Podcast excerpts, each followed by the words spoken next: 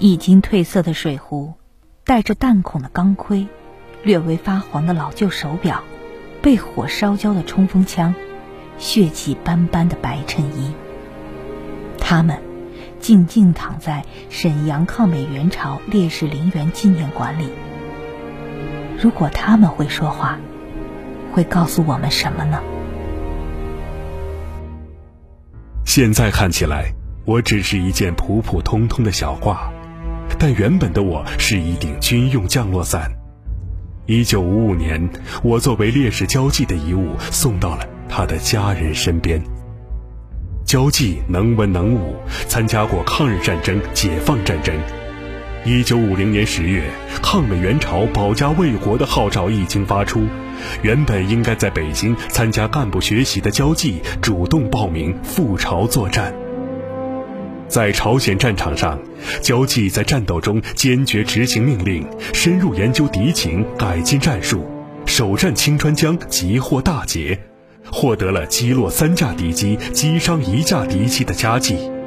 这一战果让士气大振。因为战绩优异，交际所在团负责的防空区域在敌人眼中成为了非常危险的区域，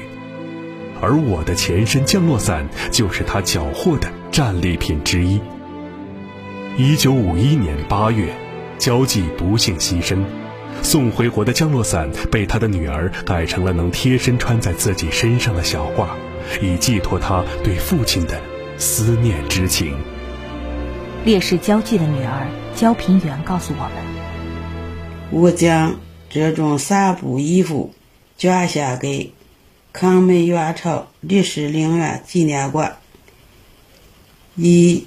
见证我们国家那些千千万万最可爱的人，在抗美援朝、保家卫国战争中的英勇无畏。他们永不愧为。”最可爱的人，我父亲若朝临出发前说：“为革命事业牺牲是最光荣的，希望能激励更多国人的爱国热情，传承大无畏的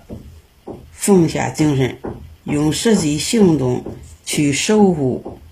热爱我们伟大的祖国。”一个有希望的民族不能没有英雄，一个有前途的国家必定崇尚英雄。他们活在我们的记忆里，我们奋斗在他们为之奋斗的事业中，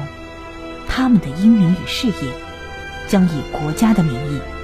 以人民的名义，被永远铭记与传承。